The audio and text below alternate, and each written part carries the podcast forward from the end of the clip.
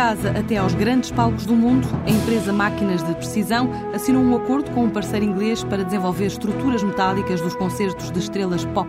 Vai permitir a clientes como Madonna ou Oasis realizarem as próximas digressões mundiais, já com tecnologia cênica 100% portuguesa. Um contrato que pode ajudar esta empresa também a aumentar 20 a 30% a faturação este ano, numa altura em que prepara a entrada na Polónia. De olho no Médio Oriente, a portuguesa Cabelt regressa animada dos Emirados Árabes Unidos com a perspectiva de novos contratos que ajudem a cumprir o plano de internacionalização. Um plano que passa pela abertura de novas fábricas em várias geografias do globo. A portuguesa Homes in Heaven, empresa de artigos de decoração, está a estudar a entrada no mercado francês e espanhol. A expectativa é estrear-se ainda este ano, caso surja uma oportunidade.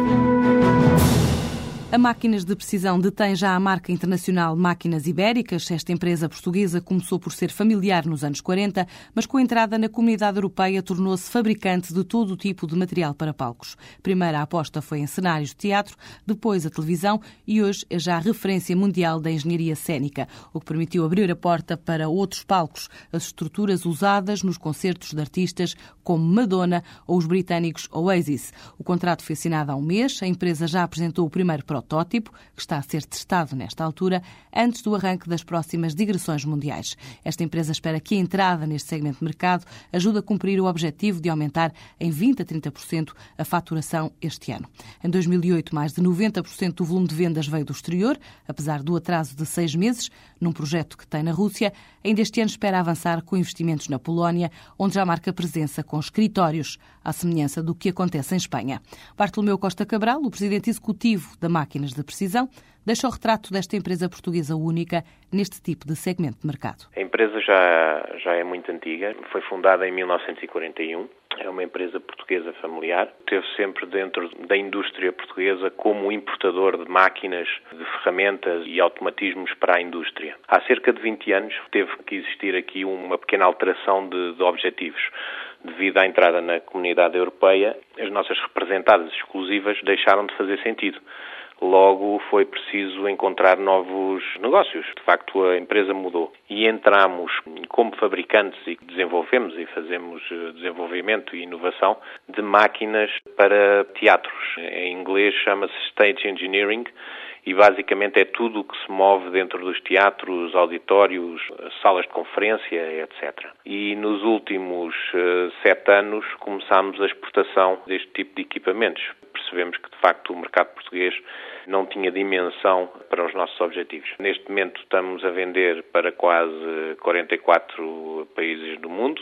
Temos 90% da faturação do ano passado foi para exportação, sendo um nicho de mercado, é um mercado interessante em termos de margens tem também algumas situações que são interessantes, por exemplo, o acesso ao cliente é baseado em feiras internacionais. A credibilidade dos últimos quatro anos, cinco anos, a credibilidade técnica que era necessária para sermos aceitos deste tipo de negócio, de facto aconteceu. Nós agora somos solicitados por todos os clientes a nível mundial, basicamente, e isso trouxe-nos um mercado cada vez mais amplo. Quer-me dar exemplos de projetos eh, onde estejam envolvidos? Uh, talvez o único continente que não estejamos neste momento a exportar seja o continente americano, nem, nem sequer a América do Sul. No entanto, no resto do mundo, no Extremo Oriente, ou na Europa de Leste, a nova Europa de Leste também, na Rússia, na Europa normal, em África, todos esses mercados são para nós eh, mercados interessantes. Em termos de projetos de referência, podemos dizer que, de facto, temos feito alguns projetos de referência importantes na Rússia, por exemplo, eh, como referência, dois teatros em, em Moscou, um que se chama Modi e outro que se chama uh, Railway. Tem cerca de 80 máquinas em funcionamento, com controle feito também por nós e são de facto uma referência em termos de teatro. Temos neste momento também alguns mercados novos para nós.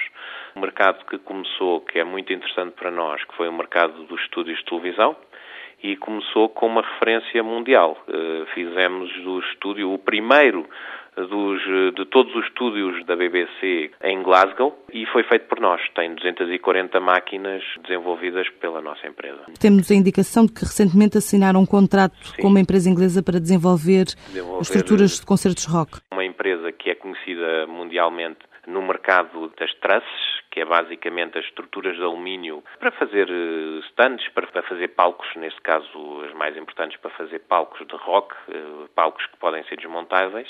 E esta empresa, que se chama Light Structures, é uma empresa inglesa, fez-nos um contacto no sentido de fazermos uma parceria que já está assinada e que já está em funcionamento. Apresentámos os primeiros uh, protótipos para se fazer uh, uma patente há cerca de um mês. Posso lhe dizer que alguns dos clientes desse, dessa empresa é a Madonna, uh, é os Oasis e as últimas informações que nós temos é que estão a utilizar em alguns dessas montagens e desses, vamos chamar, desses testes, estão a utilizar alguns dos nossos produtos para testá-los eh, já num, em termos práticos. Até final do ano e no início do próximo ano, o que é que tem perspectivado? No ano passado tinha uma expectativa de fechar o ano com cerca de 8 milhões de euros.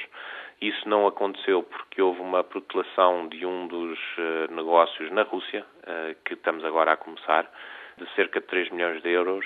Portanto, a faturação no ano passado foi cerca de 4 milhões e 800 mil. Este ano tivemos algumas decepções, não por anulação de contratos ou mesmo de perda de contratos para, para algum concorrente, mas sim por protelação de projetos. A perspectiva para este ano era cerca de 10 milhões, 12 milhões, até chegar aos 14 milhões mas foi tudo protelado cerca de seis a sete meses. Daí os números neste, neste ano serem pensados para ser 20 a 30% acima do ano passado e não os, as perspectivas anteriores.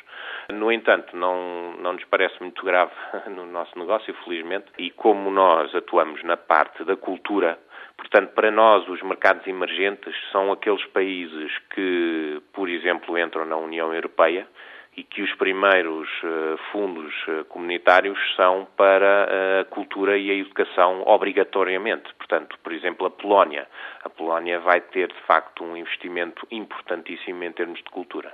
Neste momento, nós já temos uma empresa na Polónia Estamos uh, representados também por alguns distribuidores na Polónia e estamos a preparar uh, o terreno para podermos, de alguma maneira, estarmos, estarmos presentes. Como eu mencionei, não é para nós necessário um grande investimento em termos de, de, de marketing ou comercial para nos fazermos conhecer.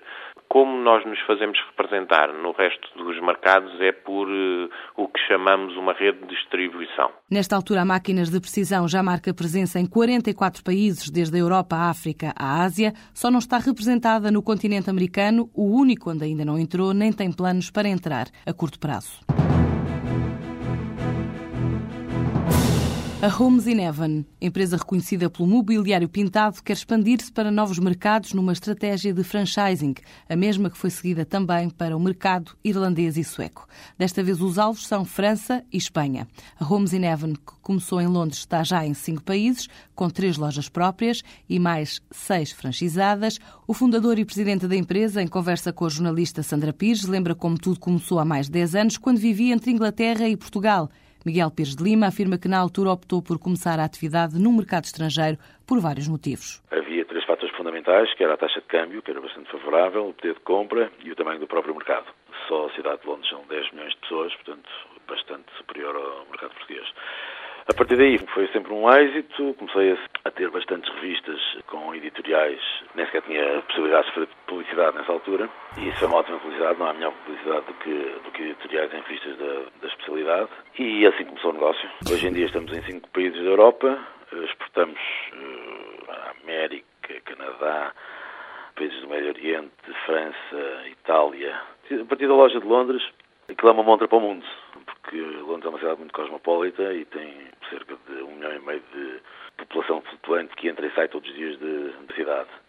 E, portanto, dali eh, arranjar clientes nas Bahamas ou, ou, no Egito é mais fácil do que, do que noutra cidade que não seja tão cosmopolita. E nessa altura, eh, como é que funcionava? E hoje em dia, como é que funciona? Os móveis são feitos cá e depois levados para... O é feito em Portugal, eh, é nosso exclusivo e vai de caminhão semanalmente. Entretanto, construíram essa unidade cá em Portugal. Exatamente. Fica na Ceroa, em Passos de Ferreira. Tem agora planos para continuar a crescer? Nós temos tido sempre uma estratégia de crescimento, apesar de lenta, porque nós, ao contrário da maior parte das empresas de mobiliário, nós não fazemos uh, comércio para revenda. Queremos vender mais do que mais do que um móvel, nós queremos vender um conceito e queremos vender uma marca e como tal fazemos apenas vendemos através das nossas lojas próprias. Isso implica investimentos maiores e mais risco e, portanto, também requer mais tempo e mais consolidação de alguns investimentos para se poder passar para o próximo. Portanto, atualmente estamos a estudar o mercado francês, também não faz sentido, fica no caminho do mercado inglês. Estamos a estudar o mercado francês para ver se ainda este ano, se aparecer uma oportunidade, que nem sempre aparece, conseguimos entrar também em Paris. Estão também na, na Suécia. Como é que procuram estes mercados um, um, pouco diferentes daqueles que habitualmente são escolhidos pelas empresas portuguesas? A marca e o produto é que falam por si. Na realidade, tanto o negócio da Suécia como o negócio da Irlanda, como o negócio de Madrid, foram os próprios interessados que vieram ter connosco. Por conhecerem a marca, por a marca ser uma marca já de alguma referência em Inglaterra. Nós, a nível de móveis eh, pintados, somos uma referência a ter em conta e tem sido através boca a boca e, do, e das pessoas conhecerem a marca e o produto que têm vindo ter connosco para fazer eh, propostas de abertura de, de lojas. E ainda no franchising, há expectativas para alargar esta rede? Mercado francês, estamos a, estamos a trabalhar exatamente no franchising.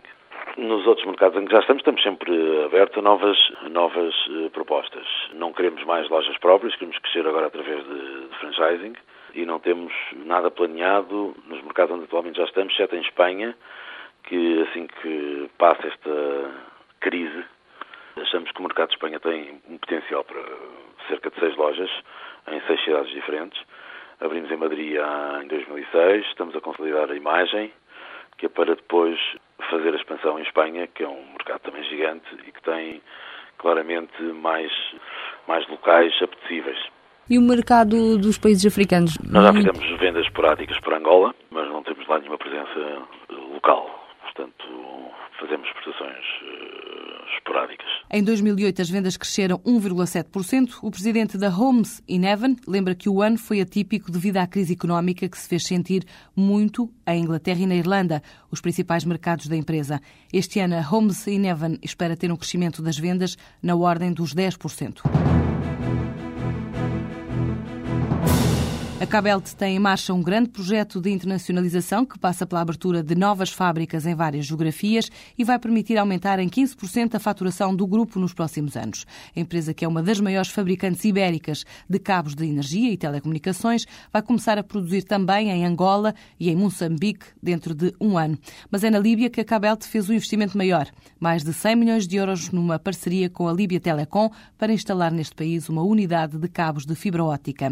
O presidente executivo executivo da Cabelt esteve recentemente nos Emirados Árabes Unidos, onde integrou a comitiva do Ministro da Economia a este país do Golfo. Em entrevista à jornalista Maria Augusta Casaca, Tiago Neiva de Oliveira revela como esta viagem ajudou a abrir portas para novos negócios na região. A primeira vez que viemos aqui aos Emirados foi, de facto, há quatro anos. Participamos numa feira e desde aí temos vindo com alguma frequência, embora é, de facto, muito difícil de fazer cá operações comerciais, nomeadamente no nosso caso, porque é, muitas das situações são feitas em Inglaterra com os gabinetes de projeto. Contudo, fruto deste trabalho intenso que temos vindo a fazer e deste trabalho a este nível que também tem vindo a ser desenvolvido pelos seus ministros, ao nível de ministros, ministros, temos as portas abertas e vamos, de facto, começar agora a incentivar cada vez mais a vinda cá e eh, participar em concursos. Já estamos a participar em dois ou três concursos que estão neste momento a decorrer. Concursos para? Para o fornecimento de cabos elétricos para as linhas de transmissão. E é uma, um dos setores que os Emirados Árabes Unidos querem apostar muito, não, não é? Nas telecomunicações, na fibra óptica? A fibra óptica para já ainda não chegamos aí. Estamos em desenvolver contactos, mas ainda não chegamos.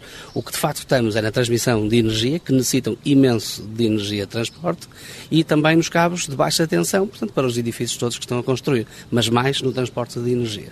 E tem parcerias com uh, parceiros aqui do, do, de Dubai ou não? Ainda não. Vamos ter um contacto breve com uma empresa fabricante de cá para fazermos alguma transferência, talvez tecnologia nossa, para eles, no sentido de termos um, uma colaboração e um protocolo que permita colaborar e supri-los nos materiais e nos cabos que eles não, não fabricam. Quais são as perspectivas de internacionalização da Cabelt? Porque eu penso que tinham um negócio com a Líbia Telecom, não é? Esse negócio avançou? Como é que está? Esse, esse negócio avançou. Estamos neste momento a formalizar a constituição das sociedades para, portanto, iniciarmos até ao final do ano, creio estar em condições de iniciarmos o desenvolvimento dessa sociedade, que passa por fazermos um investimento numa fábrica na Líbia, com 70% de capital nosso e 30% de capital da Líbia Telecom. A, qual está à frente o filho do presidente Gaddafi. Está, é exatamente isso. E tem mais outras perspectivas de internacionalização? Temos. Nós temos um projeto grande sustentado e ambicioso de crescimento internacional que passa pelo estabelecimento desta fábrica na Líbia. Esta fábrica vai começar com uma atividade comercial enquanto a fábrica não está instalada com fornecimento de cabos de Portugal para a Líbia e no fim avançará a comunidade de produção local. Temos em Angola uma fábrica também em análise, quando digo em análise está feita a decisão, está escriturada a, a sociedade, Estamos neste momento com uma atividade comercial para nos permitir conhecer de facto o que é que é o mercado angolano e as suas necessidades e eh, temos o compromisso, no espaço de um ano, iniciarmos a produção local. Temos também um projeto em Moçambique, projeto esse que vai ser na área também dos cabos de alumínio, é um projeto que vamos iniciar a seu tempo, estimamos nós até ao primeiro trimestre do ano que vem, porque começamos agora com um armazém local, vamos também conhecer o mercado na parte de cobre e vamos também, portanto, eh, temos já desenhadas as necessidades de fazermos os produtos, portanto, é, há que ver bem quais são os produtos, mas neste caso do investimento industrial é alumínio e é isso que vamos lá produzir. Já temos temos também a sociedade constituída, temos, portanto, com o sócio local que é o Grupo Lotana e vamos, portanto, já está em escrituradas o que foi ontem feita a escritura. A recessão também tem apanhado a Cabelt nestas entrelinhas ou, ou tem conseguido fugir a este ano de crise? Olha, felizmente que não, que não nos tem apanhado. A Cabelt não foi fruto de conseguir projetar esta crise, porque ninguém a projetou, mas foi de facto fruto de uma estratégia internacional que vinha a ser traçada anteriormente Estratégia essa em que nos permitiu posicionar em diversos mercados, espraiarmos as, as nossas vendas internacionais. Nós temos, de facto, vendas uh, em Portugal, em Espanha, em França, quase à mesma dimensão já de, de Espanha, e depois temos uma quantidade de países muito pulverizados onde exercemos vendas. De facto, no nosso uh, mercado de vendas, por assim dizer, o volume que esta crise mais imobiliária uh, que está a afetar inúmeras uh, players do mercado a nós não nos tem afetado tanto, porque pesa no nosso volume de vendas apenas 8%. Portanto, 8% nós conseguimos digerir e conseguimos compensar e colocar em outros mercados. Portanto, estamos com alguma sorte, fruto de uma perspicácia que tivemos, a passar um pouco ao lado. Temos, de facto, tido também a sorte de uh, as companhias elétricas, portanto, as utilities, estarem a investir e as nossas fábricas, de facto, nessa componente de mercado, portanto, da transmissão de energias, temos estado a ter um grande sucesso que nos permite, em termos de volumes e em termos de produções, alocar e destinar eh, produtos que poderiam ser feitos. A taxa ocupacional da, da fábrica foi ela bem carregada portanto, e dividida. Portanto, o buraco, por assim dizer, que sentimos nos, nos produtos mais portanto, destinados à construção civil, civil, civil conseguimos compensar com vendas em outros tipos de mercados. Tiago Neiva de Oliveira garante que o negócio dos cabos elétricos segue à margem da crise. Numa fase de despedimentos em vários setores, a Cabelt contratou mais de 100 trabalhadores nos últimos 18 meses. A faturação do grupo rondou os 265 milhões de euros em 2008, um valor que ficou aquém do esperado devido à desvalorização do cobre. No entanto, a empresa subiu 20% a produção.